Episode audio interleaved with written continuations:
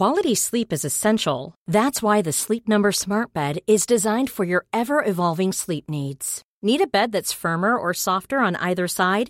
Helps you sleep at a comfortable temperature? Sleep Number Smart Beds let you individualize your comfort so you sleep better together. JD Power ranks Sleep Number number 1 in customer satisfaction with mattresses purchased in-store. And now save 40% on the Sleep Number limited edition Smart Bed for a limited time. For JD Power 2023 award information, visit jdpower.com/awards. Only at Sleep Number stores or sleepnumber.com.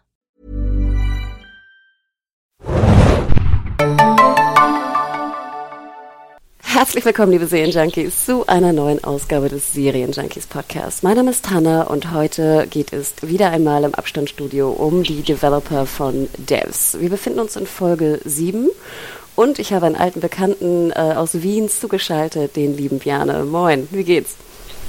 Hi, mir geht's gut. Wie geht's dir? ich glaube, das dürfen wir nicht machen, Bjane. Das klingt immer so. Ach ja, das hat mich schon mal. Das klingt das ist ganz witzig. Das klingt dann wie, finde ich, wie Lilly und Jamie sprechen, weißt du? Wie, wie geht es ja. dir? Mir geht es gut. Aber ja, mir, ja. Geht, mir geht es super. Ich kann mir einen Catchphrase überlegen, coolen. Äh, yo.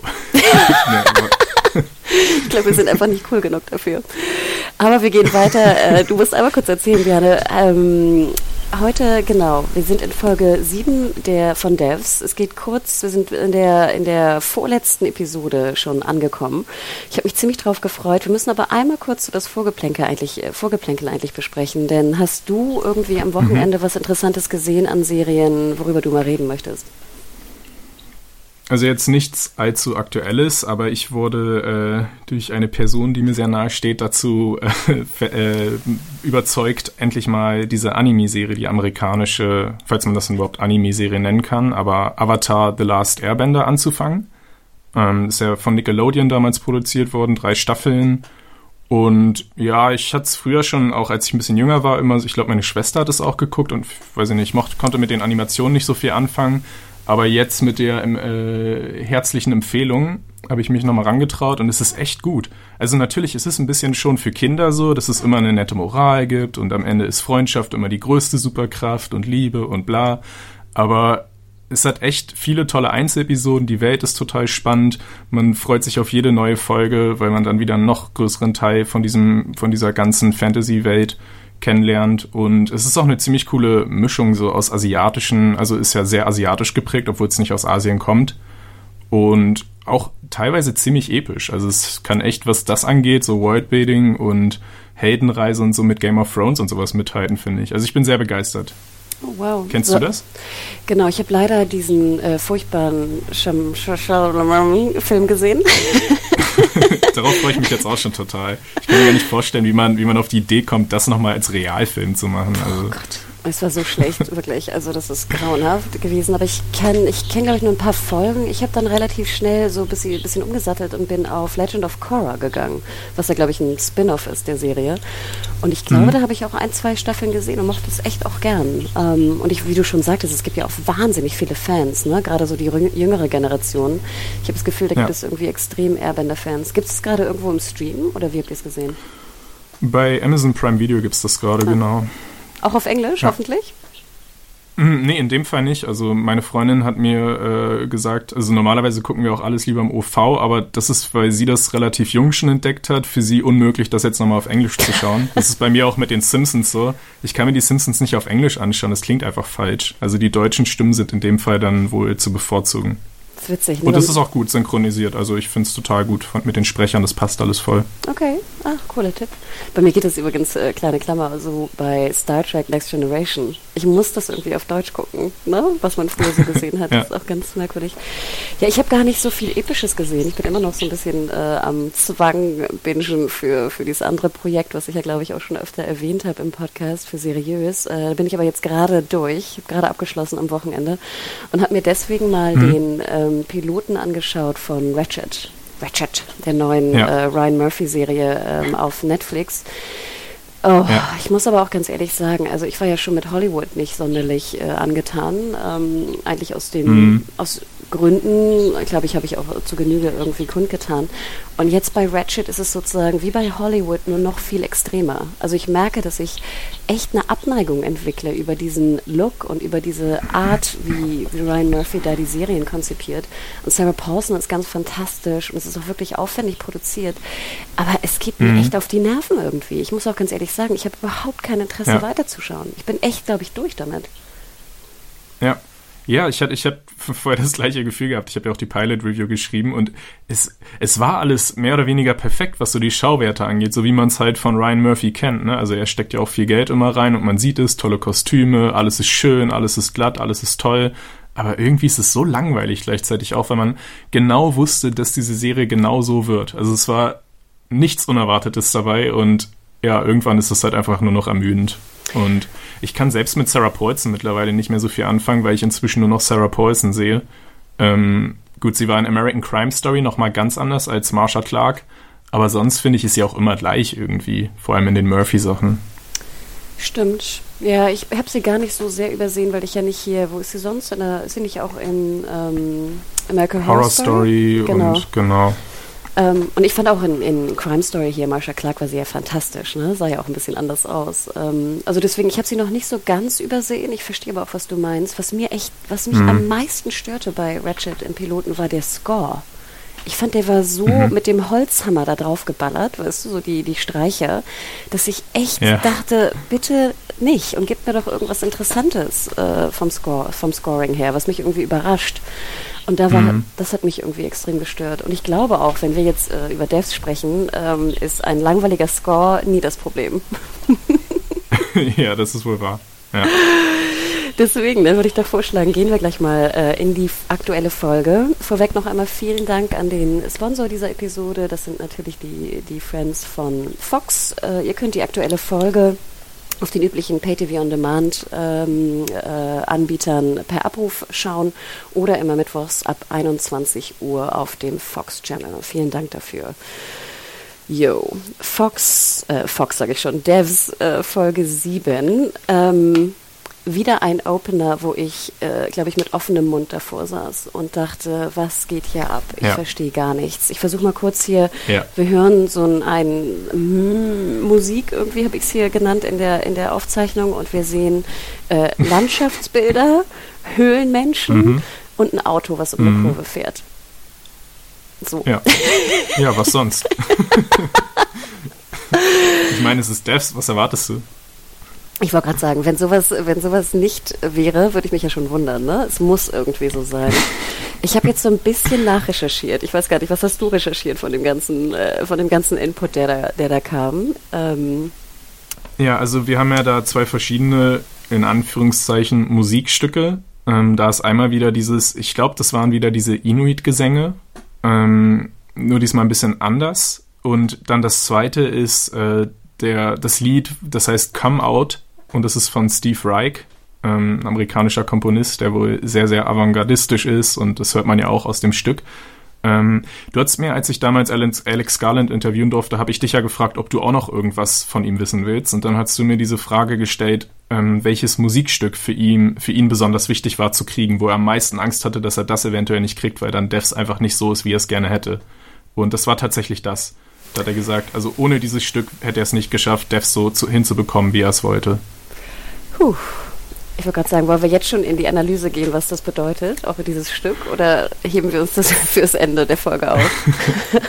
äh, ich würde es auf jeden Fall gern besprechen. Äh, wenn wir es nachher nicht vergessen, können wir es auch gern noch später machen, ja. Ich habe mich nämlich so ein bisschen beschäftigt mit, ähm, also ich habe es auch aufgeschrieben, ne, Come Out, ähm, Harlem Six, ne, Steve Reich kannte ich gar nicht vorher. Kanntest du den irgendwie vom Namen?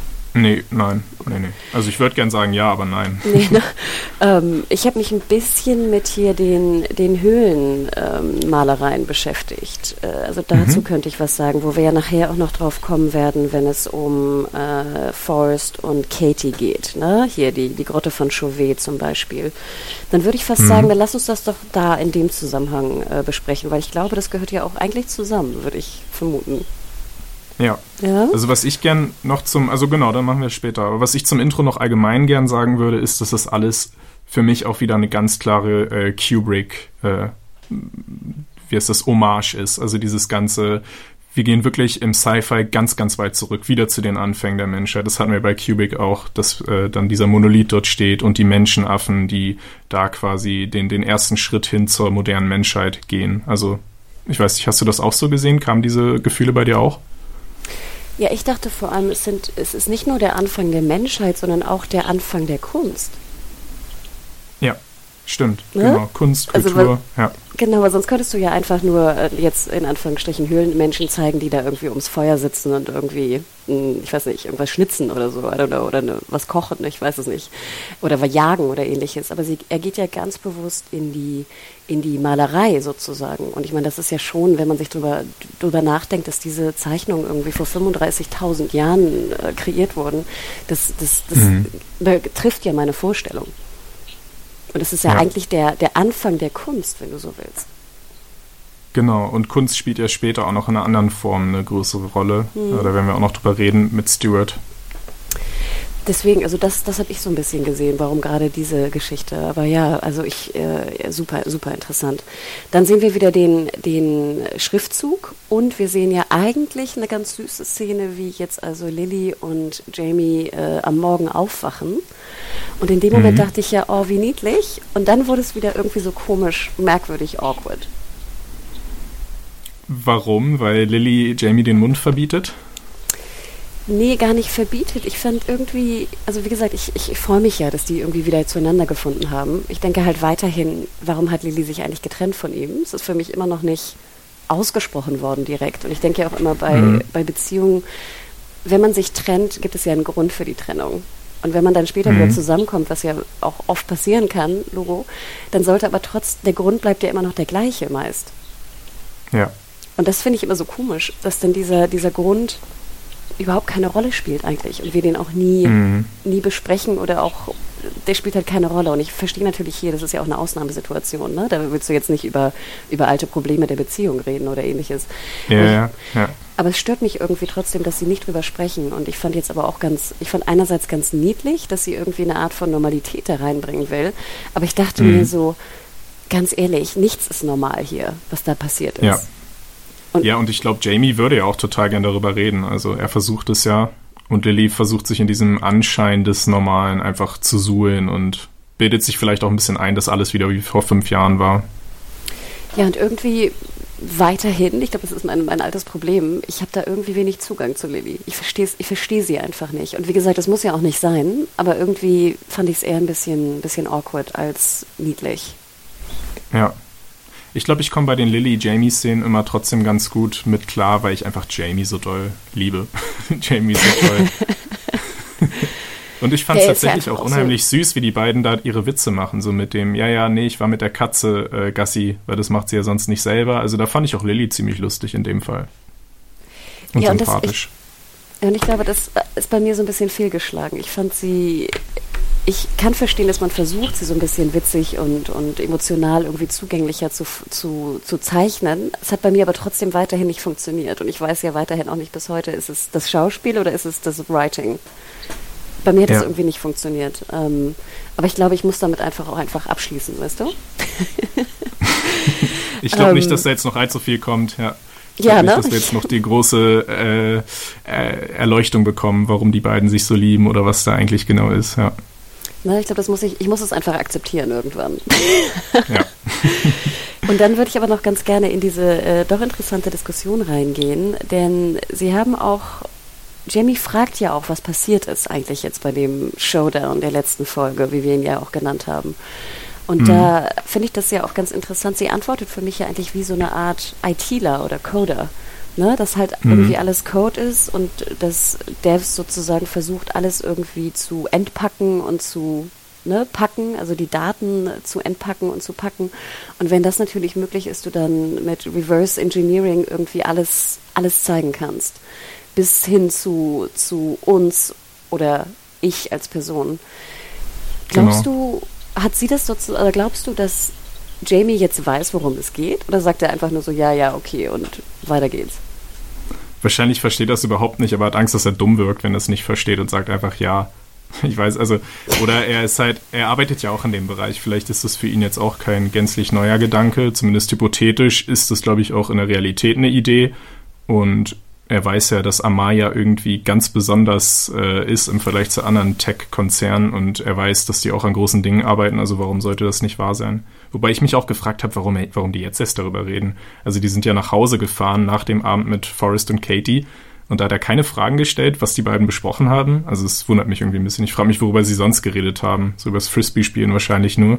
Und ja, finde ich irgendwie ein bisschen ich wäre neugieriger gewesen an Jamies Stelle und hätte sie gar nicht erst äh, bis zum nächsten Morgen warten lassen mit den ganzen Antworten. Ja, es klingt für mich halt auch so, als wäre das auch Jamie völlig wurscht. Er tut halt alles für, ja. weißt du, für sie. Und worum es eigentlich mhm. geht, das große Ganze, ist ihm völlig egal. So wirkt es für mich fast. Ja. Und ich finde, das macht ja. für mich auch jetzt Jamie nicht sympathisch. Also ich, ich finde ihn wahnsinnig sympathisch und ich mag ihn wahnsinnig gern, aber diese völlige Aufopferung ohne Aufklärung geht mir irgendwie auch gegen den Senkel. Wenn du hast absolut recht, wenn du da eine ja. Stunde oder zwei im Auto sitzt, du kommst doch nicht von so einem Showdown und fährst einfach in Ruhe äh, nach Hause, schläfst dann miteinander und das war's. Ja, ja, genau. Und ich finde, also generell finde ich es eigentlich auch deutlich eleganter, wenn Garland einfach uns impliziert hätte, dass sie darüber geredet haben. So, dass Jamie jetzt am Morgen irgendwas sagt, so, oh ja, das Devs, das ist schon verrückt, oder? Was man damit alles machen kann. So, wie du es mir gestern erklärt hast, in aller Ausführlichkeit. Also, Total. dass er jetzt uns das auch nochmal diese, diese Szene zeigen muss, in der sie ihm das erklärt, ist vielleicht auch so ein bisschen, damit der letzte Zuschauer, der es bisher noch nicht verstanden hat, vielleicht jetzt noch versteht, aber ja, fand ich irgendwie ein bisschen überflüssig. Wirkt mhm. wie Zeitverschwendung. Gebe ich dir recht. Ähm, absolut. Wir haben jetzt aber auch eine andere Aufwachszene, eigentlich mehr oder weniger, und zwar von Forrest und Katie. Und wie gesagt, ich, mhm. wie auch schon in der letzten Folge genannt, finde ich ja, habe ich sehr viel mehr Zugang zu den beiden auf einmal als zu unseren Helden äh, der Story, Lily und Jamie. Ähm, ich weiß nicht, wie ging es dir dabei? Ich bin, glaube ich, schon treu bei den Helden eigentlich immer. Selbst wenn die Helden nicht so spannend geschrieben bin, dann bin ich trotzdem so wie so ein naives kleines Kind und sage, ja, die Guten müssen gewinnen. Also ich bin jetzt auf keinen Fall, ich drücke jetzt nicht äh, Forrest und Katie die Daumen. Ich bin jetzt nicht in deren Team oder so. Aber das meinst du wahrscheinlich auch nicht, oder? Oder hoffst du jetzt, dass Forrest und Katie gewinnen? Nein, wie gesagt, im Endeffekt ja, glaube ich, gut. ich weiß ja gar nicht, ob es, ob jemand überhaupt gewinnt, ne? Aber ich, ich finde es ja. doch erstaunlich, dass ich für Katie so viel mehr Zugang empfinde als für eine Lilly. Ja, also gut, das muss ich auch auf jeden Fall unterschreiben. Katie hat sich jetzt in den sieben Folgen klar als, die Charak als der Charakter herauskristallisiert, der am meisten äh, Innenleben hat und der am spannendsten ist. Wenn ich jetzt über irgendeinen Charakter einen Text schreiben müsste, dann auf jeden Fall über Katie. Die anderen bieten längst nicht so viel. Und mich hat zum Beispiel besonders fasziniert, wie sie so äh, aufsteht, sich äh, hinsetzt und dann dieses Zimmer anschaut. Und dann sehen wir so diese, wie wir es ja, glaube ich, genannt haben, diese, diese Average-Variation, äh, wo Amaya und die äh, Ex-Frau, also die, sorry, die tote Frau von, ähm, von Forrest, äh, so auf dem Bett mhm. liegen oder spielen oder ja. ähnliches. Und ich dachte mir auch so, okay, Katie, du hast wahrscheinlich schon hunderte Mal wahrscheinlich diese, diese Szenen gesehen aus dem Haus. Ne? Und ich dachte mir auch, wie krass bitte, du schaust dir sozusagen äh, das an, was vorher in diesem Haus passiert ist. Und eigentlich permanent, mhm. wenn du mhm. da rumläufst oder mit Forrest dort bist, denkst du ja auch an diese Bilder, die du glasklar schon gesehen hast. Und dann dachte ich ja. mir auch, kein Wunder, dass sie so ist, wie sie ist, so apathisch und so kühl, mhm. weil sie einfach alles schon gesehen hat. Alles. Nichts überrascht ja. sie mehr. Aber meinst du, dass Eifersucht eine große Rolle für Katie spielt, vor allem jetzt zu, äh, im Vergleich zu Forrests äh, toter Frau? Oder Zero. Ich habe hab so überhaupt, ich hab ja, überhaupt genau. nicht dran gedacht, dass Gut. da Eifersucht mit drin ist. Gar nicht. Es ist einfach nur wie. Fakt, weißt du? Fakt. Mhm. Sie wohnt ja. ja. auch da in dieser Wohnung, wo das alles abgelaufen ist. Weil ich meine, es ist schlimm genug, wenn du irgendwie als neue Freundin äh, oder Freund von irgendwem ne, in so eine Wohnung oder Haus kommst, wo schon so viele Erinnerungen drin sind. Aber das tangiert sie ja gar nicht. darum geht es ja, ja, ja gar nicht. Ja, vor allem, wenn es auch noch wie bei äh, Jamie und Lily so ist, dass äh, Lily auch noch Tassen mit ihrem, mit ihrem Ex-Freund, mit Sergei, in der Vitrine stehen hat. Kommen wir auch noch später dazu. Das ist natürlich besonders unangenehm dann. Total. Die würde ich dann aus Versehen fallen lassen. Ups. Ich wollte gerade sagen, oder aus dem Fenster werfen oder so, ne? Ja. nee, also das fand ich, und ich fand auch ganz interessant, dass so Forrest, der immer aussah wie so ein Waldschrat, jetzt an diesem letzten Tag sich auch noch die, Hände, die Haare wäscht. Mhm. Das fand ist mir gar nicht, habe ich nicht drüber nachgedacht. Aber ja, ne? was, was siehst du da für eine metaphorische, tiefere Bedeutung drin? Nein, ich habe einfach nur gelacht, weil ich meine, sonst waren seine Haare so. ja immer, weißt du, so völliges Chaos. Und an dem Tag, wo du weißt, irgendwas endet oder auch wahrscheinlich du endest oder alles endet oder was auch immer da passieren wird, dann wäschst du dir die Haare, weißt du? Ich weiß nicht, würdest du das machen, wenn du wüsstest, dank Devs, dass es dein letzter Tag ist, würdest du dir nochmal die Haare waschen? Ich glaube, mir wäre es relativ egal. Ja, na natürlich. Ich musste komischerweise Gut. nur dran denken, wie lange er duscht, weil ich immer dann auch dachte, natürlich, oh Gott, die Trockenheit in San Francisco, wahrscheinlich würde ich eher Wasser sparen oder so, weißt du? Ja. Aber vielleicht auch egal. Aber das, da musste ich nur sehr lachen, dass man ihn dann zeigt, wie er nasse Haare hat. Äh, fand ich eine mhm. interessante Wahl. Ähm, aber ich glaube, das war es ja schon, beziehungsweise was dann ja wirklich interessant ist, äh, Katie will das Haus verlassen und ähm, Forrest sagt so beiläufig, auch völlig äh, neutral mhm. im Ton, ach und übrigens, ne, Linden wird jetzt ja in deinem Auto sein, ne, denk dran. Und dann wird das, wird das alles passieren. Ja, das finde ich besonders schön, wenn sie damit so nonchalant umgehen, einfach mit diesen großen Entwicklungen. Weil das betont ja nochmal das, was du meintest, dass sie das alles schon zigtausend Mal gesehen haben, wahrscheinlich. Also Katie brauchte wahrscheinlich auch gar keine Erinnerung nochmal, aber ja. Und dann sehen wir das ja, es ist ja genauso wie, wie Forrest andeutet, ne? Linden sitzt im Auto ähm, und sie er sagt, sorry, wir fahren jetzt zu diesem, diesem Damm, äh, was auch, finde ich, eine sehr schöne äh, Location war. Und dann, äh, boah, Björn, müssen wir diese. Aber, diese, aber so. nochmal kurz zurück, nochmal kurz zurück. Also Linden, äh, das ist schon alles ein bisschen merkwürdig, oder? Weil Linden bricht in das Auto seiner Erzfeindin gerade ein, um ihr zu zeigen quasi, dass er keine Grenzen kennt und ihr damit auch nochmal zu beweisen, dass er weiter eine große Gefahr für sie und Forrest darstellt. Und dann sagt er auch noch so, okay, und jetzt fahren wir zusammen zu einem Damm, wo du mich ganz leicht umbringen kannst, okay? Also das ist ja. Äh, das ist schon sehr äh, lebensmüde, oder? Diese ganze äh, Taktik von Linden. Fandest oder findest du das Linden? Also ausgerechnet auch noch zu einem. Oh. Naja, Sorry, sie sind ja mal. schon. Ja, also sie sind ja schon eine Lebensgefahr für ihn. Das hat Forrest ja relativ klar gemacht, als Linden gefeuert wurde. So, wenn du uns jemals wieder in die Quere kommst, dann bist du tot. Und Linden bricht jetzt auch noch direkt in das Auto von Katie an, äh, ein, anstatt einfach mal irgendwie erstmal unverfänglich eine Mail oder so zu schicken, ob sie vielleicht mal einen Kaffee trinken wollen. Und dann will er ausgerechnet auch noch an einen Ort mit ihr fahren, alleine, an dem er perfekt äh, aus dem Weg geräumt werden kann. Also, dass er ausgerechnet auch noch bei einem Staudamm sich treffen will, anstatt dass sie irgendwie auf einem öffentlichen Platz oder so reden. Das fand ich alles sehr zurechtgebogen. Aber gut, es ist determiniert und es ging nicht anders. Aber fandst du das nicht komisch, dass es, dass es ausgerechnet ein Staudamm sein muss? Na gut, jetzt wo du es so beschreibst, natürlich die Frage stellt sich, sie hätten ja auch die Diskussion im Auto führen können. Ja, oder das, genau. Also es ist so, als ob Linden selber schon so dachte, ja, okay, äh, was ist jetzt cinematisch, äh, künstlerisch am schönsten? Aber das sind ja eigentlich keine Gedanken, die ein Charakter real hätte. Stimmt. Ich habe auch gar nicht verstanden, warum sie jetzt unbedingt genau diese Diskussion eigentlich am Staudamm führen müssen. Hm, aber ich glaube, wir müssen das einfach so akzeptieren. Ne? Aber noch kurz zurück zu der Frage. Findest du wirklich, dass Katie und Linden eigentlich Erzfeinde sind? Das habe ich eigentlich nie so gesehen. Ja, wahrscheinlich eher Forrest, weil Katie äh, hat, hat ja mittlerweile auch Lindens Theorien komplett aufgenommen, im Gegensatz zu Forrest. Ich wollte gerade sagen, also ich habe auch das Gefühl, dass eigentlich Katie Linden relativ, relativ wohlgesonnen ist. Also natürlich empfindet, hm. empfindet sie da irgendwie nichts, aber sag ich mal, von der, von der Theorie her sind die sicher viel, viel näher. Oder gleich. Ja, gut, das sogar, macht doch ne? Sinn, ja. Dass Linden auch tatsächlich dann zu Katie geht, anstatt zu Forrest, weil er bei Forrest wahrscheinlich weiß, dass er da gar keine Chance hat, weil Gen Forrest sein Erzfeind ist. Genau, ja, gut, ne? das stimmt. Und deswegen fand ich das schon eigentlich verständlich, dass, dass Linden zu Katie geht. Ja. Genau. Und warum sie jetzt zum Staudamm gehen, ich würde das jetzt auch einfach mal als visuelle ne, Schönheit äh, abtun. Denn äh, wir sehen ja dann auch diese, diesen wunderschönen Staudamm, der auch so, ich liebe das, wenn die so ein bisschen alt und so leicht, was ist das, mhm. nicht Rost, aber so leicht, weißt du, verfärbt sind, der, der Stein. Mhm. Ähm, und boah, Bjane, was, was passiert dann? Ich äh, muss ganz ehrlich sagen, da, da hat mein Gehirn schon so langsam angefangen zu, zu rattern.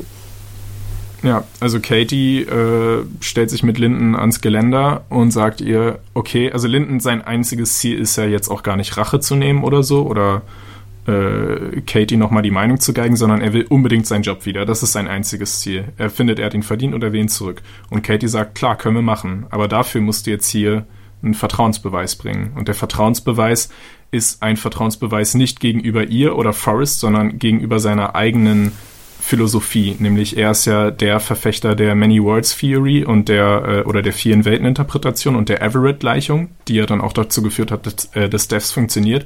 Und wenn er wirklich in, an viele Welten glaubt und quasi dadurch den Determinismus von Forrest ablehnt, dann soll er ihr das beweisen, indem er jetzt über das Geländer klettert, sich dorthin stellt, die Arme loslässt und guckt, in welchen Welten er fällt und in welchen er überlebt.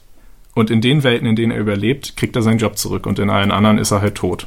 Und ja, genau das macht er dann.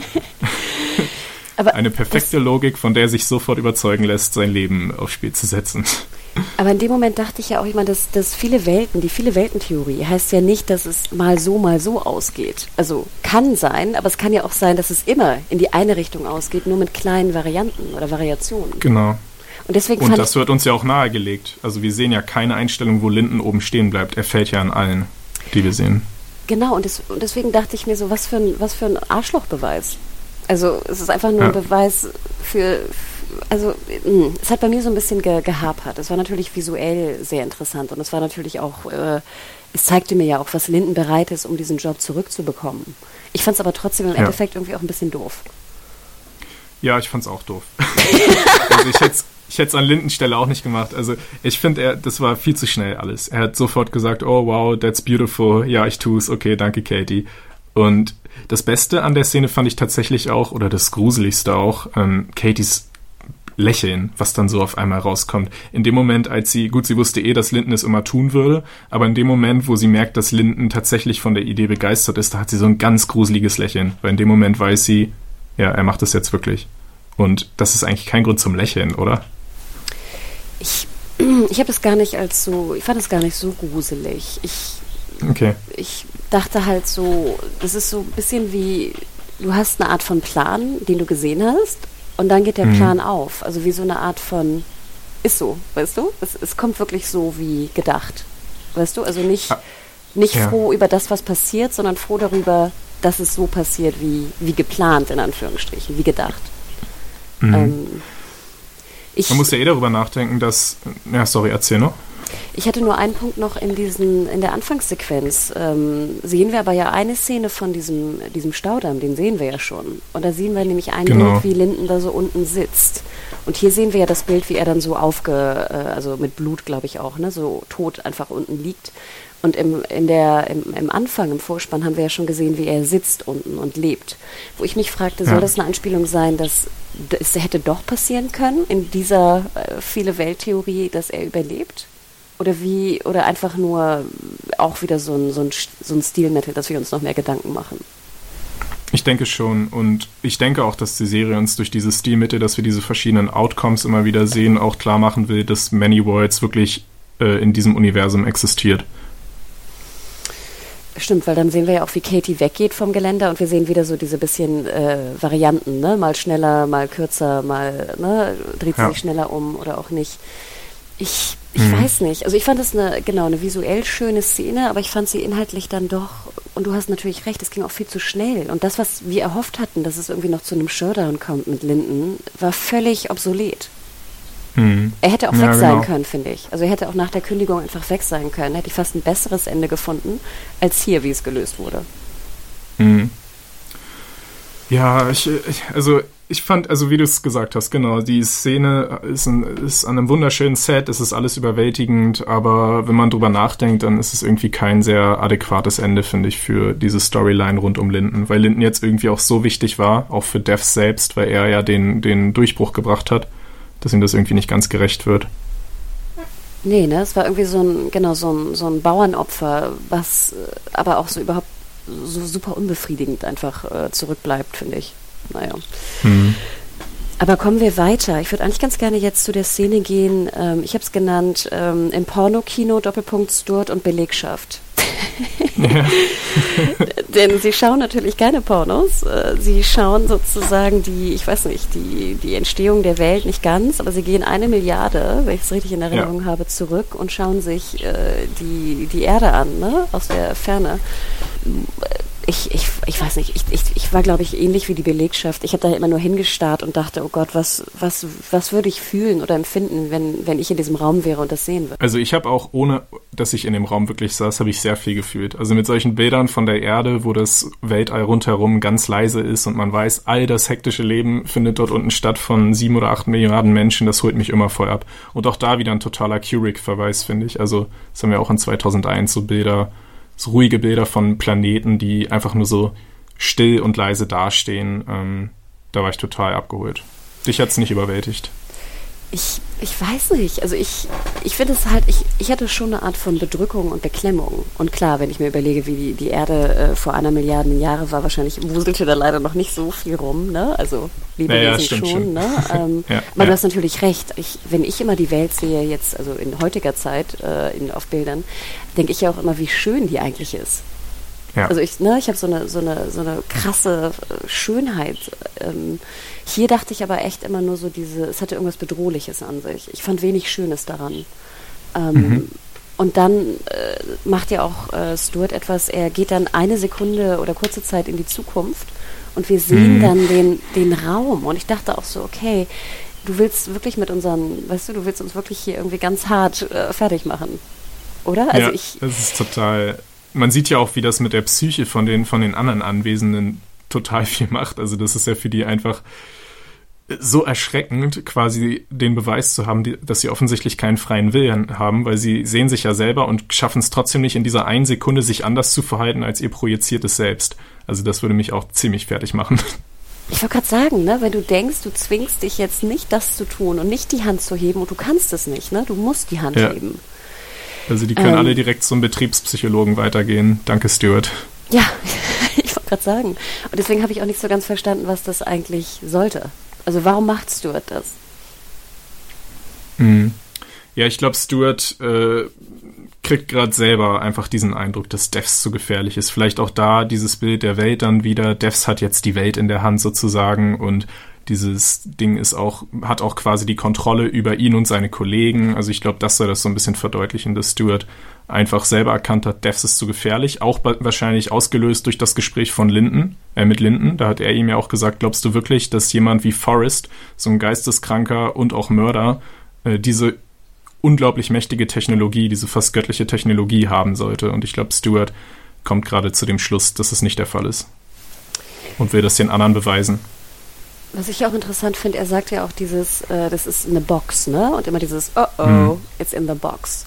Wo ich mich fragte, oder? Also, also äh. oh, oh, oh, dachte ich dann auch. Also das war fast noch zu wenig, was ich, was ich dachte.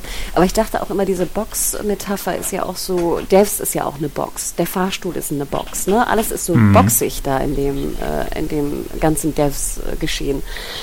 Ich ich weiß nicht. Ich, also es hat, es hat wirklich auch mit meinem, meinem, meiner Vorstellungskraft äh, hart gekämpft. Aber ich frage mich dann doch immer am Ende so einer Szene, was soll das jetzt? Also wo, wo mhm. wohin geht das? Denn bleiben wir einmal kurz bei Stuart. Ich glaube, das, obwohl halt, ich habe noch eine Sache notiert, das fand ich auch ganz interessant. Warum es, glaube ich, so bedrohlich wirkte für mich, war, dass wieder diese die Musik war wie so, es klang fast wie so, als ob die, als ob Devs, der Computer so atmet. Ist dir das aufgefallen? Mhm. Das war wie so eine Atmung. Die Verbindung zum Atem nicht, aber ja. Es ist immer so ein Dröhnen, finde ich normalerweise, aber hört man da so einen Atemrhythmus raus mhm. oder was? Genau, also es ah, war ja. nicht so dieses, wie so, sonst hatten wir ja immer gesagt, das klingt wie so ein Bienenschwarm oder so, ne? Oder so ein Insektenschwarm, so ein sehr hohes Surren. Und jetzt war es wirklich wie so ein mhm. Atmen. Das finde ich ja auch immer so unheimlich, wenn so Maschinen eigentlich leben. Devs lebt, ja. Und dann wieder, jetzt hier der dritte Strike, was 2001 Space Odyssey angeht, weil das ist ja dann auch wieder Hell quasi. Stimmt. Ein Computer, der zum Leben erwacht und die Kontrolle übernimmt. Also, ja, die 2001-Referenzen sind, glaube ich, ziemlich reichlich in der Folge. Und wir bleiben mal gleich bei, bei Stuart, denn ich glaube, wir können das eigentlich fast äh, dort schon gut reinbauen. Äh, ähm, mhm. Wir sehen dann die Szene, wo äh, Forrest äh, zu Devs kommt und Stuart ein Gedicht zitiert. Und ich habe mal rausgesucht, das ist hier Obad, ich hoffe, ich spreche es richtig aus, äh, mhm. von Philip Larkin. Hast ja. du das Gedicht gelesen und hast du dich damit ja. auseinandergesetzt, was es bedeutet? Okay, okay, go, go, Björn. Ähm, naja, ich will jetzt nicht zu tief in der Analyse reingehen und Deutsch LK ist auch schon zu viele Jahre her, dass ich das noch könnte. Ähm, Außer, ich habe mir das Wort Dichotomie gemerkt, das kann man immer sagen. Das Gedicht betont die Dichotomie des Seins und Scheins, würde ich einfach mal so da in den Raum stellen.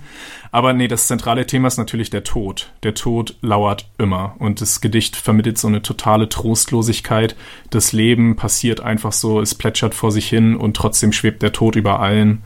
Und ähm, ja, was ich auch ziemlich spannend finde, das ist jetzt tatsächlich nicht meine eigene Interpretation, aber das habe ich auch im Internet gelesen, Quelle Internet, dass Forrest, ähm, äh, nee, das Stewart in dem Fall, so ein bisschen wie Charon oder ich weiß nicht, wie man ihn ausspricht, wie der Fährmann über den, über den Fluss Styx in die Unterwelt für Forrest ist. Weil Forrest weiß ja, er geht in Devs rein und das, er wird es nie wieder lebend verlassen. Das ist für ihn quasi sein Grab. Und Forrest steht da wie so ein Fährmann und geleitet ihn noch rüber mit dem Fahrstuhl. Das finde ich auch ziemlich, äh, da kriegt man so einen, so einen kalten Schauer über den Rücken, wenn man sich das vorstellt, dass, äh, ja, dass er ihn das, in das Reich der Toten begleitet. Und dazu passt natürlich das Gedicht auch total. Hast du dich damit noch, hast du da noch mehr äh, tiefere Interpretationen zu? Genau, also ich habe mir das Gedicht auch durchgelesen. Es liest sich sogar ganz gut. Ich kenne Philip Larkin nicht, bin jetzt auch nicht in den Deep Dive mhm. gegangen, was er vorher veröffentlicht hat. Ähm, du hast es mit dem Tod erwähnt und was ich jetzt so aus so einer schnellen, in Anführungsstrichen, ähm, Gedichtanalyse rausgezogen habe, weil für mich wird auch sehr deutlich, wenn man das Gedicht liest, dass der Tod ja auch zum Leben dazugehört. Millions of people have lost weight with personalized plans from Noom. Like Evan, who can't stand salads and still lost 50 pounds. Salads generally for most people are the easy button, right? For me, that wasn't an option. I never really was a salad guy. That's just not who I am. But Noom worked for me. Get your personalized plan today at Noom.com. Real Noom user compensated to provide their story. In four weeks, the typical Noom user can expect to lose one to two pounds per week. Individual results may vary. Und das ist ja für, mhm. für mich auch einfach ein großes Motiv, was jetzt auch durch die Serie geht. Das sehen wir ja zum Beispiel sehr schön an Katie. Wenn alles, wenn du alles weißt, was passiert, dann lebst du ja eigentlich gar nicht mehr richtig, weil du gar keine richtigen Emotionen oder ähnliches hast. Du, du folgst dir nur noch deinem, weißt du, dem, dem Schlauch, der dir vorherbestimmt ist. Ja. Und ich habe manchmal das Gefühl, genau. dass das auch so ein bisschen die, die Kritik auch ist von Stuart gegenüber äh, Forrest, dass er halt, er versucht ja alles, also Forrest versucht alles, den Tod rückgängig zu machen seiner Tochter. Und dass das eigentlich ja. gegen sozusagen die, die Regeln des Lebens sprechen. Was jetzt mhm. auch eine sehr simple, sag ich mal, Analyse ist. Aber deswegen fand ich, passte das Gedicht auch sehr, sehr schön dahin. Und dass ihm ja auch alles andere völlig, auch wieder völlig egal ist. Alles ist ihm, alles andere ist, es steht unter diesem, unter dieser Prio 1, ich bringe meine Tochter zurück. Oder ich, ich mache den, ja. den Tod rückgängig.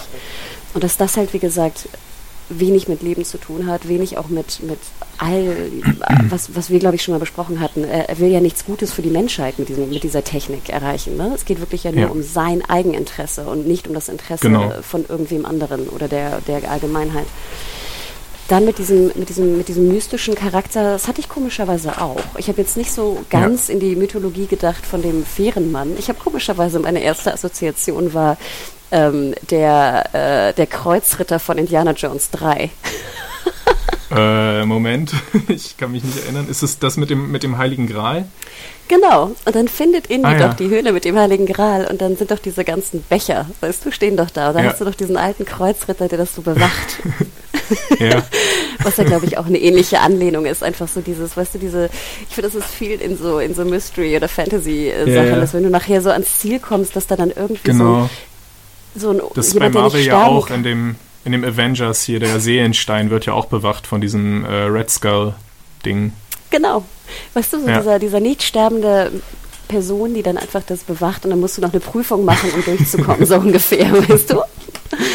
Und deswegen, ich habe ja. ja. hier auch das Gefühl, dass wenn er fragt, ähm, wer zitiert das, dass das eigentlich die Prüfung ist. Ja, genau. Und da sieht man ja auch wieder, ja, Kunst. Kunst ist wichtig und Forrest oder Stuart, ich verwechsel immer die Namen. Stuart ist schockiert, dass ein Mann wie Forrest, der so viel Macht in seinen Händen hat, keine Ahnung von sowas hat. Das ist für ihn die größte Ge Sünde überhaupt.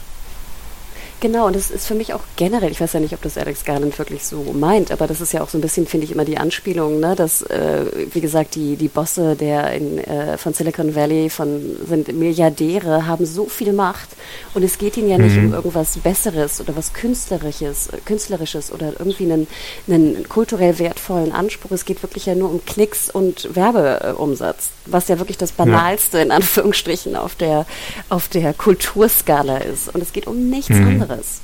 Und auch hier ja. in Forrest ähm, kann natürlich den Test überhaupt nicht bestehen. Er hat überhaupt keinen Plan, worum es da geht. Es interessiert ihn nicht. Ja. Ich finde auch, ich muss bei dem Gedicht noch einmal sagen, ich finde es auch ziemlich äh, genial, dass das Gedicht quasi mitten in der Mitte stoppt. Also ich habe, es hört ja auf mit dem perfekten, also wirklich für Devs perfekten Satz. Most things may never happen, this one will. Also die meisten Dinge werden nie passieren, dieses schon. Und das ist einfach, also äh, ich finde es einfach einen genialen Zug, dass er quasi den, den Rest des Gedichts weggelassen hat, weil das einfach so, als diese Zeile wurde wie für Devs geschrieben und auch insgesamt dieses, dieser ganze Vortrag, auch mit dieser wunderbaren Stimme von Stephen McKinley Henderson, der Stewart spricht, und dann auch noch dieses Suffisante am Ende, wo er sagte, I like the acoustics in here. Mir gefällt, wie die Stimme hier in diesem Raum klingt. Das hat irgendwie auch dieser, dieser, weiß ich nicht, dieser Arzi-Fazi Schwere auch nochmal so ein bisschen den Wind aus den Segeln genommen, was ich auch ziemlich sympathisch fand. Ähm, und für mich einfach ja, eine perfekte Szene. Und dann das auch noch zu verbinden mit dem, mit dem Sturz von, äh, von, von Linden, wo wir dann ja auch wieder den Tod quasi parallel auch dazu sehen, wie der Tod zuschlägt. Bei so einem jungen Leben auch noch. Mhm, ja. Stimmt. Überwältigend. Ja, also wirklich, ich fand es auch, ich war, äh, viel, man muss viel recherchieren, finde ich, um, und man muss viel drüber nachdenken. Aber ich glaube, ich finde es ja immer ganz schön, wenn es einem selber überlassen wird, ob man es macht oder halt nicht. Ne? Man muss es ja. ja nicht tun, sozusagen. Aber ich hätte gehofft, dass du nicht recherchierst und dass ich dich dann raten lassen kann. Und wenn du dann nicht raten willst, von wem es ist, dann hätte ich dir dieselbe, äh, denselben Burn mitgeben können, den Stuart äh, Forrest mitgegeben hat. Ich bin enttäuscht von dir, Hannah. Nicht, weil du es nicht weißt, sondern weil du es nicht mal raten wolltest. Aber, Aber schade, du hast hm. deine Hausaufgaben wieder gemacht. Beim nächsten Mal kriege ich dich. Ich wollte gerade sagen. Ähm, aber kommen wir gleich zu der Szene, denn Forrest geht nämlich dann ja rein in Devs und äh, sitzt dann mit äh, Katie im Pornokino in Anführungsstrichen und sie schauen sich diese Höhlenmalereien an. Und ja. da muss ich ja sagen, dass ich finde, das negiert ja wieder, sag ich mal, diesen Kunstbanausen Forrest so ein bisschen, weil es ihn ja schon irgendwie faszinieren, äh, fasziniert also er scheint ja schon Interesse daran zu haben, wo die, ich weiß nicht, Kunst, Kultur, Geschichte der Menschheit seinen Anfang fand. Ähm, und ich weiß nicht, hast du dich mal erkundigt, was das für eine Höhle ist? Ähm, sind das nicht die Lascaux-Höhlen, die weltberühmten in Frankreich? Also als er gesagt hat, irgendwelche Höhen in Frankreich, dachte ich natürlich gleich an Lascaux. Ähm, aber sind das andere? Also, ich habe mich ein bisschen tiefer damit äh, beschäftigt. Weil ich finde das wirklich interessant. Also ich muss auch sagen, ich war ja. mal in, in den Höhlen von Lascaux mit meinem Vater. Es ist schon viele Jahre her und ich glaube, wir waren wow. damals schon in diesem Nachbau. Es gibt ja Lascaux 2 und 3 ja, ja. und 4 und so. Und ich glaube, wir mhm. waren, ich glaube, Anfang der 90er in Lascaux 2. Ich kriege das aber nicht mehr ganz genau hin, weil ich da auch relativ klein war. Und ich habe auch nicht so ganz verstanden, was wir hier tun. Weißt du, wenn du mit deinem Vater oder mit mhm. deinen Eltern irgendwo hin musst und du immer denkst, so, na, was mache ich hier? Aber ja. ich meine, und ich glaube, das würde auch mehr Sinn machen hier für Devs, dass es wirklich um die Höhle, ähm, um die Höhlen von Chauvet heißen die, also C-H-A-U-V-E-T gehen. Die wurden erst 1994 entdeckt. Also Lascaux mhm. ist ja schon, schon sehr viel früher entdeckt worden. Und was Besondere an Chauvet ist, dass es noch älter ist als äh, Lascaux. Deswegen es stimmt ja. also das, was Forrest sagt und Katie, dass es wirklich 36.000 Jahre zurück sind. Denn auch mhm. die Bilder, die wir sehen, wir sehen doch da wie so ich würde jetzt sagen, es sind äh, Wildschweine. Also korrigiert mich gerne, dass die dann damals irgendwie anders hießen oder äh, anders waren. Und das Besondere an dieser Höhle ist, dass sie halt nicht den Fehler von Lascaux gemacht haben, weil Lascaux wurde dann ja irgendwann aufgemacht und da waren so viele ja. Touris drin, dass es dann, weißt du, geschimmelt mhm. hat und die, die, ja. die Bilder wurden äh, angegriffen. Als sie Chauvet entdeckt haben, haben sie sehr, sehr früh gesagt, okay, wir machen eine originalgetreue Replikation von der Höhle. Und wie mhm. haben sie die Höhle gemacht? Wieder mit so einem kompletten 3D-Scan. Und wenn du diese Bilder mhm. des kompletten 3D-Scans siehst, sieht das wieder mhm. genauso aus wie bei Devs. Weißt du, diese, ja. diese grün-schwarz-Computeranimation, die wir gesehen haben. Ja. Und deswegen glaube ich auch, dass einfach Garland irgendwie eine Doku über Chauvet gesehen hat und sich, ja. weißt du, daran wieder, das, ähm, daran wieder äh, sein, sein Input auch genommen hat. Denn ja, es ist ach, verrückt. Ja, es ist wirklich faszinierend. Und ja. natürlich, was auch spannend ist an Chauvet, ist wohl, dass diese Höhle, da sie, wie gesagt, noch ein Tick älter ist, dass die Bilder auch schon so krass ähm, künstlerisch ähm, wertvoll sind, dass man halt wirklich glaubt mhm. heutzutage in der Wissenschaft, dass es halt der Anfang der, der Kunst ist. Und ja. was natürlich Wahnsinn ist, das habe ich in so einem Kommentar gelesen, also es ist nicht mein eigener, meine eigene Interpretation, aber ich dachte mir auch so, wie krass interessant ist das denn bitte? Angeblich sollen in dieser Höhle über mehrere tausend Jahre verschiedene Künstler gemalt haben oder halt Höhlenmenschen. Mhm. Sprich, ja. manche der Bilder sind also äh, 36.000 Jahre alt, manche sind aber nur 31.000 Jahre alt. Ja. Und das Interessante daran ist, dass sich eigentlich die Kunst selbst über Tausenden von Jahren wenig ja. verändert hat, also jetzt dort in der Höhle, dass wir aber natürlich in der heutigen Zeit, in den letzten 20 Jahren, durch die Entwicklung der, der Computer und Digitalisierung eine so krasse Veränderung haben. Hm. Ja, es wird immer schneller. Also wenn da 5000 Jahre dazwischen liegen, das ist ja wie heute zwischen Mondlandung und Pyramiden in Ägypten. Das ja, genau. Die Zeit wird immer schneller, exponentiell entwickelt Sogar sich die Zeit weiter, immer schneller. Ne? Ich glaube, Pyramiden ja. sind zwei, nee, du hast recht, zwei bis 4000 vor, ne, Christus? Mhm. Krass, wow. ja. Und jetzt, genau, stell dir vor, von Pyramide bis heute wäre die Höhlenmalung von einem Wildschwein oder wie auch immer es heißt und einem bisschen variierten Wildschwein. Mhm. Aber das soll jetzt nicht irgendwie vorwurfsvoll klingen, unseren Urahnen, dass sie irgendwie in den 5000 Jahren nur voll rumgesessen haben. Also ich denke schon, dass die auch fleißig waren und Beeren gesammelt haben und so weiter. Nee, natürlich. Also das soll, genau, das soll nicht heißen, dass die sich nicht fortentwickelt haben. Ich meine, die Menschheit hat sich nicht, ja. Nicht, dass wir jetzt böse Zuschriften von Steinzeitmenschen mm, kriegen. Ja. nee, aber ich finde aber ich finde schon, das, das macht ja auch nur deutlich, wie krass die Entwicklung der letzten 20 ja. Jahre zu sehen ist. Ne? Und das sehen wir ja auch. Wir sehen es ja, ja an, der, an der gesellschaftlichen Änderung, wir sehen es an der, an der wirtschaftlichen mhm, weil Veränderung. Weil du das ja auch meintest oder dass Forrest ja doch ein Kunstinteresse hat, weil er sich diese Höhlenmalereien anschaut, würde ich aber trotzdem sagen, dass der Hauptgrund, warum er so fasziniert davon ist, eigentlich ein anderer ist, nämlich dieses Mädchen, was er da beobachtet. Dann auch wieder sein persönlicher Bezug zu seiner Tochter. Oh, daran habe ich ja gar nicht gedacht. Okay, aber du hast recht, er weiß ja sehr genau, was mit diesem Mädchen passiert, ne? Was für ein Leben sie hat, wie viele Kinder sie hat und ähnliches, ne? Ja, ich glaube, er ist einfach sehr äh, besessen von diesem Mädchen, was ihn wahrscheinlich irgendwie erinnert an, an sein eigenes Kind. Also ich glaube nicht, dass er jetzt ein großer Kunstkritiker ist und diese Höhlen da dass er quasi dieselbe Faszination hat wie du jetzt oder auch ich, ähm, wie weit das auseinander liegt und so weiter, sondern ich glaube, es geht ihm eher auch wieder um das Mädchen. Ja, würde vielleicht Sinn machen. Ich dachte vielleicht, dass es ihm auch darum geht, dass, wie gesagt, die Entwicklung der letzten Jahre so krass ist, mhm. dass er es so gut findet, dass die Entwicklung so schnell wurde, weißt du? Ja. Aber du hast recht, das wäre eigentlich eine, eine plausiblere und bananere ne, ähm, äh, Erklärung für Forrest und würde mehr zu seinem Charakter passen. Ja. Mhm. Ich fand aber auch, die beiden waren eigentlich ganz niedlich da in dem Kino. Ne? Was schaut man, bevor oh ja. die Maschine ja. eigentlich stoppt? Ne? Und dann machen sie doch auch noch diesen geilen Witz im Sinne von, jetzt gucken wir uns doch ein paar Dinosaurier an. Ja. Und, und, du wirst wieder denselben Witz machen, dass Jurassic Park so viel besser ist. Ja, ich hätte das zu gern gesehen, wie er das dann fünf Minuten später macht und sie dann trotzdem lacht und ja, das wäre schön gewesen. Aber das bleibt meiner Fantasie überlassen und das ist trotzdem witzig. Das ist wirklich total süß, ja. Genau, und jetzt kommen wir auch noch zu einer Szene. Ich fand, das war eigentlich die, die, boah, wieder eine brutale Szene. Wir sehen dann also wieder, wir sind wieder bei Lily und Jamie und Jamie auch wieder so niedlich, ne? Mhm. Macht dann irgendwie, ja. holt dann irgendwie ein Wasser und findet dann eine Zitrone und macht die, was du willst, noch ein bisschen ähm, dekorieren, findet genau diesen Becher, den du schon erwähnt hattest von Sergei und, und Lily. Och, er ist einfach, er ist einfach zu lieb. Er ist zu gut du? für diese Welt. Und parallel sehen wir auch schon, wie ein Kenton, ne? also Pete sitzt draußen vor der Tür und ein Kenton im Hintergrund äh, erschleicht sich da irgendwie Zugang und äh, ja, relativ schnell und erbarmungslos erschießt er Jamie und will dann ein armes Herz.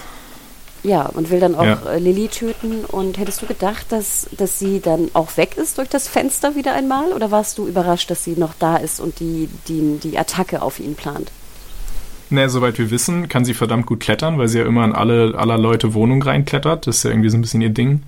Aber was wir auch schon gelernt haben, ist, dass äh, Lilly niemand ist, der flüchtet. Lilly kämpft. Und es war relativ dumm in dem Fall, dass sie denkt, sie könnte diesen starken Kenton einfach mit so einer kleinen äh, Nachttischlampe umhauen. Aber doch, ich bin schon davon ausgegangen, dass sie nicht einfach flüchten würde. Weil wieder, das, genau, das ist nämlich genau das Problem, was ich wieder habe. Uns soll immer suggeriert werden, wie, wie aggressiv sie ist, ne? Also, dass sie immer die Konfrontation sucht. Aber hier dachte ich auch so, spring doch aus dem Fenster und lauf weg. Du bist irgendwie zehnmal schneller als Kenton. Ja, es war nicht sehr klug. Ähm, aber dann, ja, es kommt, wie es kommen soll. Und auf einmal, äh, als Lily auch schon äh, gewirkt wird, was ich auch wieder ganz furchtbar fand. Also ich finde ja immer, diese Kampfszenen haben was sehr Beklemmendes für mhm. mich. Ähm, sehen ja. wir dann also ein, ein Pete äh, äh, durchs Fenster klettern und Kenton, äh, ja, er, wer ist es, erdrosseln? Ich glaube, ne, so nennt man das. Ähm, mhm. Und ich fand, das war wirklich, es war furchtbar mit anzuschauen. Also das war wirklich auch so der Moment, wo ich fast weggucken musste. Ja, weil du Kenton so magst. Nicht, weil ich Kenton so mag, aber ich finde es immer so, ich finde Ersticken ja auch ein ganz furchtbar, ja, das stelle ich mir ganz furchtbar vor. Und dann immer diese ja. rausquillenden Augen und dieses, dass ich dann so mhm. zehn Sekunden sein Gesicht anstarren muss. Das finde ich, das fällt mir sehr mhm. schwer, ehrlich gesagt. Ähm, ja. Aber ja, dann kommt die Offenbarung. Also Pete äh, zählt dann irgendwie auf Russisch und er ist eigentlich ein, ein russischer Agent, äh, der dafür da war, eigentlich auf Ser Sergei aufzupassen und jetzt äh, den Auftrag hatte, äh, Lilly zu beobachten. Sie nicht zu beschützen, Was? wie er nochmal ja. explizit sagt, aber zu beobachten. Genau. Was glaubst du, wie viele anderen, andere Figuren auch noch russische Agenten sind? Weil es ist jetzt schon langsam ein bisschen äh, viel des Guten. Pff, darüber habe ich mir gar keine Gedanken gemacht. Ich habe hab, okay. ich, ich hab mich eher gefragt, erstmal, was für eine geile äh, Undercover-Verkleidung ähm, sozusagen, Pete. Also super schlau, ne? Du siehst alles, kannst immer so vor der Tür sein. Äh, aber dann dachte ich auch so, Gott, stell mal vor, du bist jahrelang jetzt Undercover-Agent, obdachlos in San Francisco. Ugh. Also, ja. was für ein Job. Ist, er liebt seinen Job anscheinend, also sonst könnte er es wahrscheinlich nicht so durchziehen. Aber ja, das ist wirklich das perfekte Cover, weil diese Menschen sind ja für viele wirklich unsichtbar, was wir auch schon oft gesprochen haben. Und du kriegst alles mit und du hast immer eine, eine ja. Daseinsberechtigung, da irgendwo vor der Tür zu sitzen ne? und äh, zu sein. Mhm. Also Genius, wirklich genial. Aber er muss es ja wirklich auch schon jahrelang machen, denn er kannte ja schon Jamie und Lily. Ja. Und da ja, dachte genau. ich mir so, wie lange hatten sie dann, waren sie da schon auf Lily irgendwie äh, angesetzt, der russische Geheimdienst? Naja, auf Lilly, eigentlich auf Sergei. Er war ja quasi der Schutzmann für Sergei oder vielleicht auch der Kontaktmann Lilly ist ja nur es, zufällig ins Leben gekommen. Aber es wurde doch irgendwann suggeriert, dass er sogar schon dort war vor der Tür, als Lilly und Jamie zusammen waren. Ah, echt? Okay, warte, da habe ich dann vielleicht nicht richtig aufgepasst. Okay, das ist ja. Ja, was macht Lilly so besonders für den russischen Geheimdienst? Weil sie hat jetzt ja, sie hat ja nicht Sergei quasi den Zugang zu Devs gegeben. Sie hatte eigentlich nichts also, damit zu tun, mit dem Teil. Also vielleicht, wie gesagt, habe ich das auch falsch in Erinnerung, aber ich weiß doch irgendwann, als Jamie wieder zurückkommt, kennen doch Pete und Jamie sich auch, weißt du? Irgendwann in Folge 3 oder 4 so? oder 2, was ich auch immer, wo Jamie dann wieder zurück in die Wohnung von, von Lily geht mit ihr. Da wird doch suggeriert, ja. dass Pete und Jamie sich kennen. Deswegen ich muss er ja schon dort gewesen sein davor. Das hatte ich so nicht in Erinnerung. Ich dachte, sie hätten sich da erst kennengelernt, weil dann ist ja auch Jamie gleich so genervt von ihm und gibt ihm ja dann irgendwie auch 20 Dollar, dass er ihn nie wieder äh, in die Quere kommt. Ähm, boah, da sollten wir vielleicht nochmal nachschauen. Mhm. Bin ich mir gerade echt nicht mehr sicher. Aber das wäre dann wirklich, also da würde ich jetzt keine logische Erklärung für finden, weil warum sollten äh, die Russen denken, dass Lilly in irgendeiner Weise relevant für dieses ganze Devs-Ding ist? Also gut, sie arbeitet für Amaya, aber ja auch überhaupt nicht in dem Bereich. Sie war ja, glaube ich, bei den en Encryption-Leuten. Ähm, ja, ich, ich dachte hm. dann eher vielleicht für als, als, Erklärung, vielleicht, wie gesagt, vielleicht habe ich das auch falsch in Erinnerung, aber so hatte ich das irgendwie abgespeichert. Aber als Erklärung wäre ja auch genial das, was du sagtest. Wie viele russische Agenten gibt es und wie viele Silicon Valley-Mitarbeiter werden also überwacht? Jeder einzelne. Na, genau. Ja, ne? Das war ja auch ja. eine interessante Theorie eigentlich. Ähm, ja, konntest du eigentlich nachvollziehen, warum Kenton das jetzt macht. Also wir haben ja letzte, wir haben auch in der letzten Folge gar nicht darüber geredet, dass Kenton das ja auch alles beobachtet hat, dass Lily und Jamie bei Forrest und Katie zu Besuch waren und dass er dann ja auch, da musste ich tatsächlich dann auch lachen in der Folge davor, wie er dann so dieses, dieses äh, beleidigte Gesicht sieht, so als er Forrest und Jamie beim Frisbee spielen sieht, so von wegen, ich würde auch gern mitspielen und äh, aber hast du jetzt nachvollziehen können, dass er gleich hier da wirklich die beiden jetzt umbringt? Nur weil er sich ausgeschlossen fühlt aus allem, dass er eben denkt, sie wollen ihn jetzt irgendwie ans Messer liefern und haben sich gerade so zu viert abgesprochen, dass alles aufs Kenton, auf Kentons Konto geht, oder? Also ich fand auch diese Szene, ich fand es wirkte so ein bisschen, als ob suggeriert wird, dass Kenton jetzt fast so eine Art von Eifersucht fühlt. Ne? Das hatte ich ja, so genau. fast daraus gelesen. Und das fand ich irgendwie ein bisschen blöd, weil ich dachte, so Kenton ist jetzt nicht der Typ, der eifersüchtig wird. Ja. Aber Ja. genau wie du gerade sagtest, dieses Gefühl natürlich zu haben, dass sie dich verpetzen können, und das denkst du ja auch, wenn die irgendwie Frisbee spielen, weißt du, und alles ist gut, kann ich somit eigentlich doch verstehen, dass diese Entscheidung gefällt wurde. Ich hätte aber eine Begründung viel besser gefunden. Wir hatten noch diese schöne Szene in der fünf oder in der, in der fünften Folge, meine ich, wo ähm, Forrest Katie mit Kenton sprechen und Katie doch dann auch so nonchalant sagt, du hast gar keine Macht darüber. Auch wenn du Lily umbringen willst, äh, du, hast, du hast nicht die Macht dazu.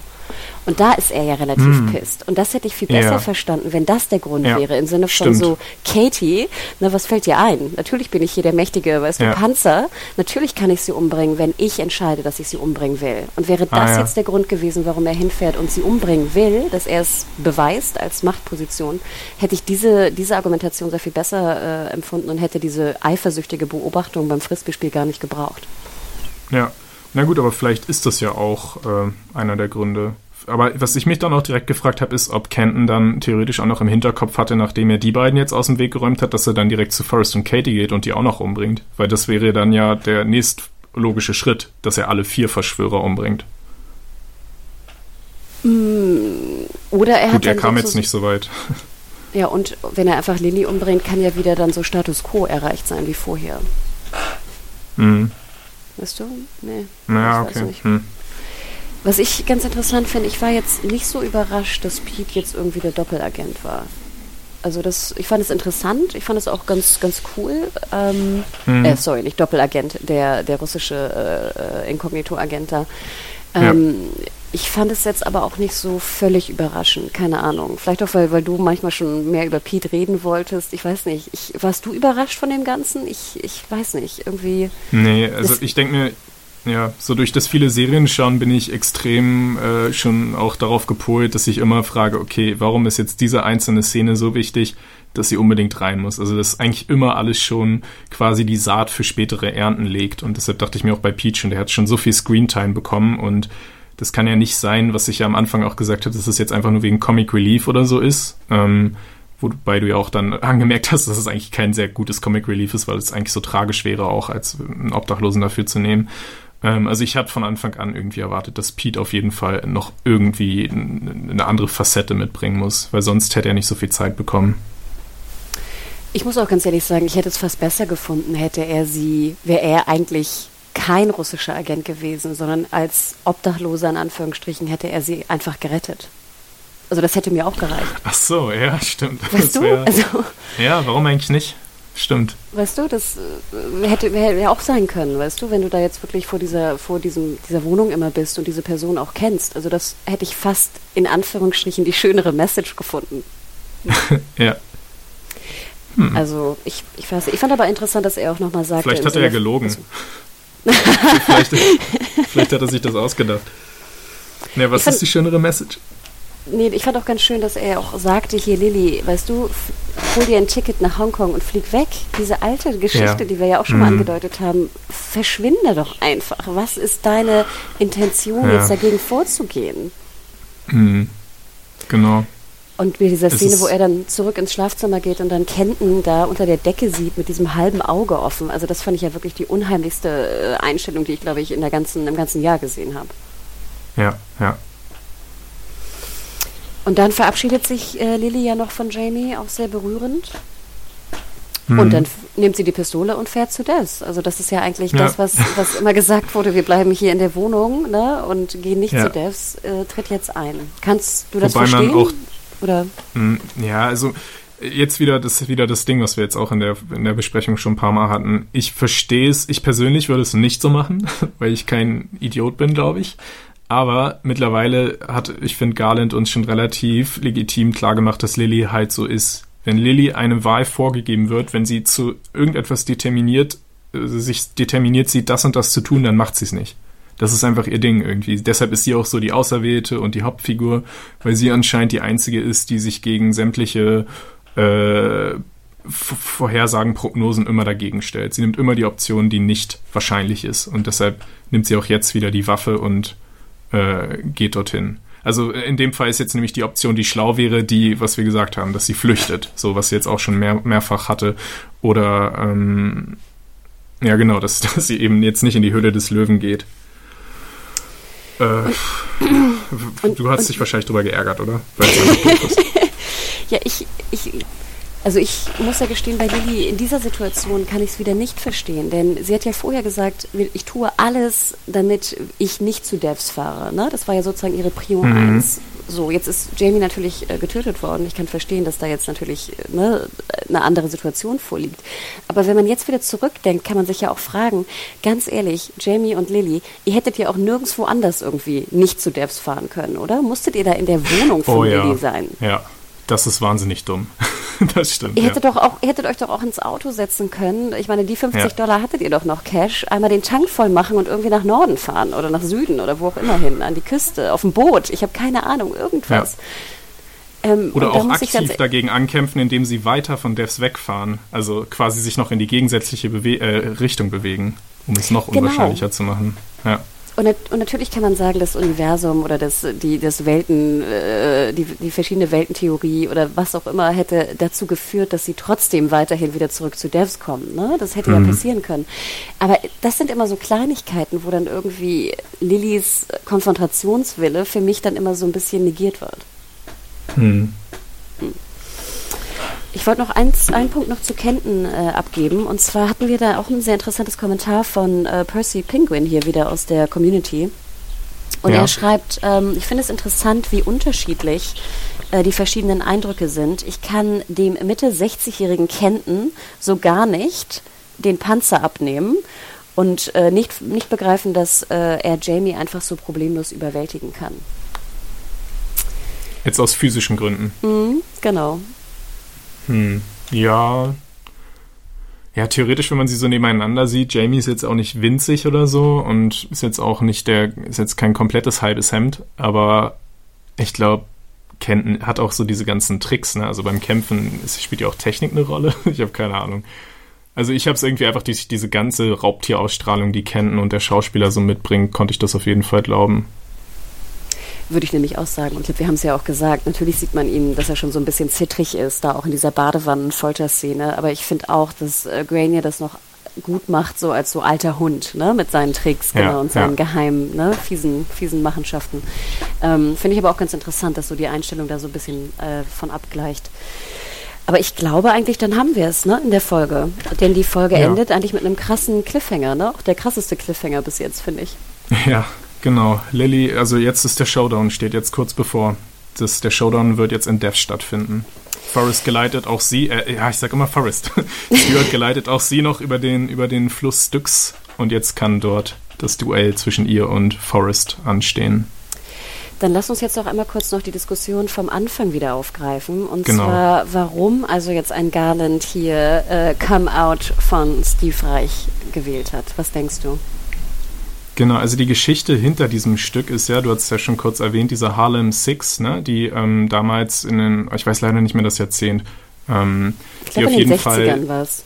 In, in, den 60ern, genau. Die in den 60ern wegen eines Mordes äh, angeklagt wurden. Eigentlich ähnlich wie diese Central Park Five-Geschichte auch. Mhm. Ähm, einfach ja, sechs schwarze Jugendliche zu nehmen ähm, und denen quasi die Schuld dafür zuzuschieben. Aber fünf davon waren auf jeden Fall unschuldig. Und das, äh, diesen, diesen, äh, dieses Zitat, was wir da hören, da sagt ja der eine, das ist nämlich einer der Unschuldigen, ähm, I had to open up the wound, also ich musste meine Wunde öffnen und musste äh, Blut rauslaufen lassen, um ihm das zu beweisen, dass er quasi auch ein Opfer war. Er wurde nämlich auch geschlagen und zwar so doll, dass seine Wunde auch Wochen danach noch geblutet hat oder Tage danach. Und also es geht in dem Fall dadurch, äh, äh, es kommt ja dann noch so, dass sich das immer schneller wiederholt und irgendwann hört man nur noch come out and show them, come out and show them, come out and come out und also es wird dann immer schneller. Also der, die, das zentrale Thema davon ist ja irgendwie, dass man ein gewisses Opfer bringen muss, in dem Fall so eine Art Blutopfer, um jemandem zu beweisen, dass man unschuldig ist. Und das kann man natürlich jetzt auf mehrere Figuren in Devs projizieren. Einerseits mein erster Gedanke war natürlich Forrest, der all sein Lebenswerk jetzt nach dem Tod seiner Tochter darin investiert hat, zu beweisen, dass er unschuldig ist, weil das will er mit Devs schaffen. Er will Determinismus beweisen, womit er unschuldig wäre und geht darüber dafür über sämtliche Opfer, bringt Menschen um, ähm, ja, und zerstört auch sein eigenes Leben. Aber andererseits passt es ja auch auf, äh, auf Linden, der ja in dem Fall auch das größte Opfer in dieser Folge bringt, der, um zu beweisen oder einen Glaubensbeweis zu erbringen, auch sein eigenes Leben einsetzt. Was war deine Interpretation? Noch kurzer Nachtrag, etwas hatten wir fast vergessen. In dieser Forrest und Katie-Szene morgens ähm, sehen wir ja auch kurz noch ähm, diesen Rückblick von dem Unfall von Forrest und seiner Frau. Und ja. hier wird ja ganz klar suggeriert, dass Forrest Schuld hatte daran, dass er ja wirklich unbedingt mit ihr noch telefonieren wollte, obwohl ja. sie ihm schon zigmal gesagt hat, sie will nicht beim Auto genau. telefonieren. Und dann überfährt sie dieses, dieses Stoppschild und hat diesen tödlichen Unfall. Ähm, ja. Deswegen würde deine Interpretation ja hundertprozentig darauf zutreffen, was du gerade sagtest. Ne? Ja. Ich fand ja ganz interessant, als ich die Musik äh, mir anhörte, bin ich weniger eigentlich auf den Inhalt gegangen, was ich vielleicht mhm. hätte tun sollen jetzt bei deiner Interpretation, denn ich glaube, du hast absolut recht, was er damit suggeriert. Ich bin aber eher so ein bisschen darauf gegangen, wie reich das äh, Musikstück produziert hat. Also, dass du mhm. so ein Zitat nimmst und es immer, immer, immer wieder wiederholst und durch kleinste Variationen, also entweder schneller, kürzer, näher zusammen, verdoppeln, dass du eigentlich ja. in jeder Sekunde was Neues hast. Also das, ja. ne, obwohl du denselben Satz hast, den, also dasselbe, dieselbe Daten, ne, es ist sozusagen das, dasselbe. Mhm. Wenn du es irgendwie anders zusammenpackst, schneller machst, langsamer machst, zusammenpackst, dass es dann immer eine Variation gibt und immer was Neues. Und dass das auch ja. wieder zurückgeht eigentlich auf diesen Punkt, das fand ich ja ganz schön mit dem Vater von ähm, Lilly. Diese, diese, wie nennt man das, diese, diese Geschichte von dem Mann, der ins Wasser geht, äh, in den See, mhm. äh, sorry, in den, in den Fluss steigt und nie derselbe Mann ist und der Fluss nie derselbe Fluss ist. Genau. Und deswegen dachte ich, wäre das eher so eine Anspielung auf dieses, ne, dass es immer was Neues ist. Ja, ja, und es passt auch perfekt zum, wir haben jetzt den deutschen Serien, äh, Episodentitel dieser Folge noch gar nicht genannt. Der ist nämlich jetzt äh, diesmal auf Latein. Das, der heißt nämlich ad infinitum ad nauseam. Und das heißt, glaube ich, ich habe jetzt kein Latein in der Schule gehabt, äh, bis zur Unendlichkeit. Das kommt ja von diesem Argumentum ad infinitum, dass man so argumentiert, dass man etwas quasi ins, ins Lächerliche unendlich äh, weiterdenken würde. Und ad nauseam heißt bis ins bis zur weiß ich nicht, Krankheit oder bis zum, bis zur äh, Lähmung oder sowas, dass man etwas so lange macht, bis man einfach nicht mehr kann. Und da passt ja dieses Stück auch perfekt. Also es ist ja eine Endlosschleife, die wir da haben und die wird so immer weiter verschnellert, dass es irgendwann fast was Betäubendes hat für die Ohren. Stimmt. Also interesting. Ja. Und deswegen finde ich, macht es ja im doppelten Sinne auch, äh, es ist durchaus, äh, macht es Sinn, warum Garland unbedingt dieses Stück haben wollte. Ne? Denn es ist ja, beides spricht sehr auf die Folge und auf das Tun der unterschiedlichen Charaktere. Ja. Ähm, aber auch interessant, dass die deutschen Übersetzer da, oder beziehungsweise die, also ich schätze mal, das wird ja Fox gewesen sein, der die Titel da, die deutschen Titel mhm. gemacht hat, beziehungsweise die Übersetzungsfirma. Wie würdest du die, die Folge nennen? Hättest du einen anderen, äh, eine andere Überschrift? Mm, ja, ich bin, ich benehme da immer, wie gesagt, das sehr offensichtlichste, sowas wie Vertrauensbeweis oder gibt es einen deutschen Ausdruck für Leap of Faith, weil das ist ja das, was Linden macht und uh. so ein, ja, der, der, der, Sprung, ne? Der Sprung ins äh, Ungewisse. Der Sprung ins Ungewisse, nennt man es so? Nee. Hm. Hm. Ich muss ganz Oder Opfer, Opfer, sowas in der Art, Opferbereitschaft, irgendwie so. Ja, es, aber ich finde den, den Titel, den sie genommen haben, viel, viel schöner. Also Ad Infinitum, Ad Nauseam, perfekt. Das ist ein sehr schöner Titel, ich wollte gerade sagen. Ne? Ich glaube, der kommt auch von, von einem, von einem Originalmusikstück der Serie, also den haben sie jetzt nicht aus der Luft gegriffen. Ähm, diese, diese Band, The Insects, die haben ja diesen Soundtrack hier auch gestaltet für die Serie und eines ihrer Stücke heißt genauso. Also da ah. haben sie, ah. glaube ich, den Titel hergenommen. Dann würde ich sagen, nehmen wir die Podcast-Folge auch so. Vielleicht jetzt noch das kurze Fazit der Folge. Ich muss ganz ehrlich sagen, dass es, glaube ich, eine Folge war, die mir am wenigsten gefallen hat. Von allen bis jetzt. Und damit meine ich nicht, dass ich sie schlecht fand. Ich ja.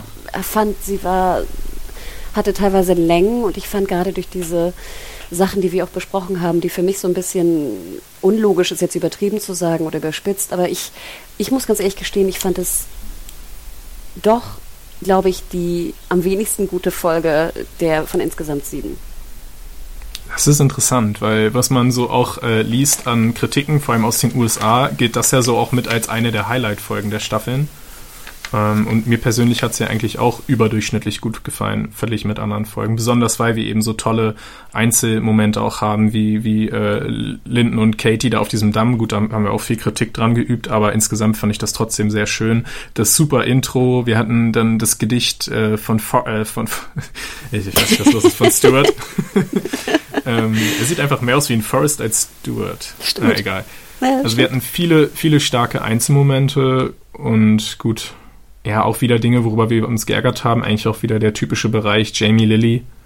Ähm, aber yay, immerhin kann da jetzt nichts mehr passieren. Wir können uns nicht mehr über die schlechte Chemie zwischen den beiden aufregen in der nächsten Folge. Man muss es auch positiv sehen. Ja, und ich auch, wie gesagt, auch genau Pete, die, die Offenbarung davon, ähm, ich weiß auch nicht, natürlich hast du recht. Ich, natürlich diese ganze Höhlenmensch-Analogie äh, Analogie hat mir auch genau. gut gefallen, ähm, musikalisch auch interessant, aber ich weiß nicht, ich hatte irgendwie nicht so viel Freude beim Schauen, muss ich ganz ehrlich gestehen. Ich hatte dann mehr Folge bei der Recherche. Und manchmal finde ich immer, das Kunstwerk Folge muss auch für sich stehen. Und es darf nicht erst mhm. interessant werden durch meine Recherche danach. Weißt du, ja, was ich okay. meine? Naja, total. Und ich kann, und es gibt es ja auch in der Kunst, was du gehst in eine Ausstellung, verstehst nichts und dann liest du, was der Künstler eigentlich meinte und denkst so, ah, jetzt verstehe ich es und jetzt finde ich es cool. Aber manchmal bin ich mhm. dann immer so ein bisschen, ich finde, es sollte auch ohne die Recherche funktionieren. Ja, und, und also bei hat, mir hat es das. Und das hat es, glaube ich, bei mir äh, nicht, okay. leider. Mhm. Ähm, ich fand aber gut, dass wir auch diesen Cliffhanger hatten, denn äh, ich bin jetzt natürlich wahnsinnig ähm, gespannt, äh, wie sich das jetzt alles noch aufdröselt. Denn ich kann mir gar nicht vorstellen, es gibt ja nur noch eine eine Folge. Ja. Und deswegen würde ich eigentlich sagen, wir, ne, wir kommen eigentlich zum Ende, oder? Ich würde jetzt nochmal den genau. Sponsor nennen und wir sind durch. Ne? Also mhm. wir danken nochmal in dieser Folge natürlich den äh, Freunden von Fox für das Sponsoren dieser Episode und hat es, die haben dies möglich gemacht. Ihr könnt die aktuellen Folgen auf den PayTV On Demand äh, Abrufkanälen äh, abrufen oder immer mittwochs um 21 Uhr auch linear auf dem Fox Channel schauen. Danke schon mal vorweg dafür. Jo, Bjane, dann sag noch mal ganz kurz, wo man dir auch folgen kann auf Social Media. Ihr könnt mir bei Twitter unter @bojackbockman folgen, würde mich sehr freuen. Genau, ich bin bei Twitter und Instagram at Mediahore, M-E-D-I-A-W-H-O-R-E und schreibt uns auch gerne, was ihr von der Episode äh, gehalten habt an podcast at serienjunkies.de. Lesen wir auch immer sehr gern und gehen darauf ein. Ähm, ja, und ich glaube, das war's oder? Ja, Gerne? ich würde auch durch? sagen, genau. Wir sind sehr gespannt auf das große Finale äh, nächste Woche und freuen uns, wenn ihr wieder dabei seid. Macht's, Macht's gut. gut. Ciao. Ciao.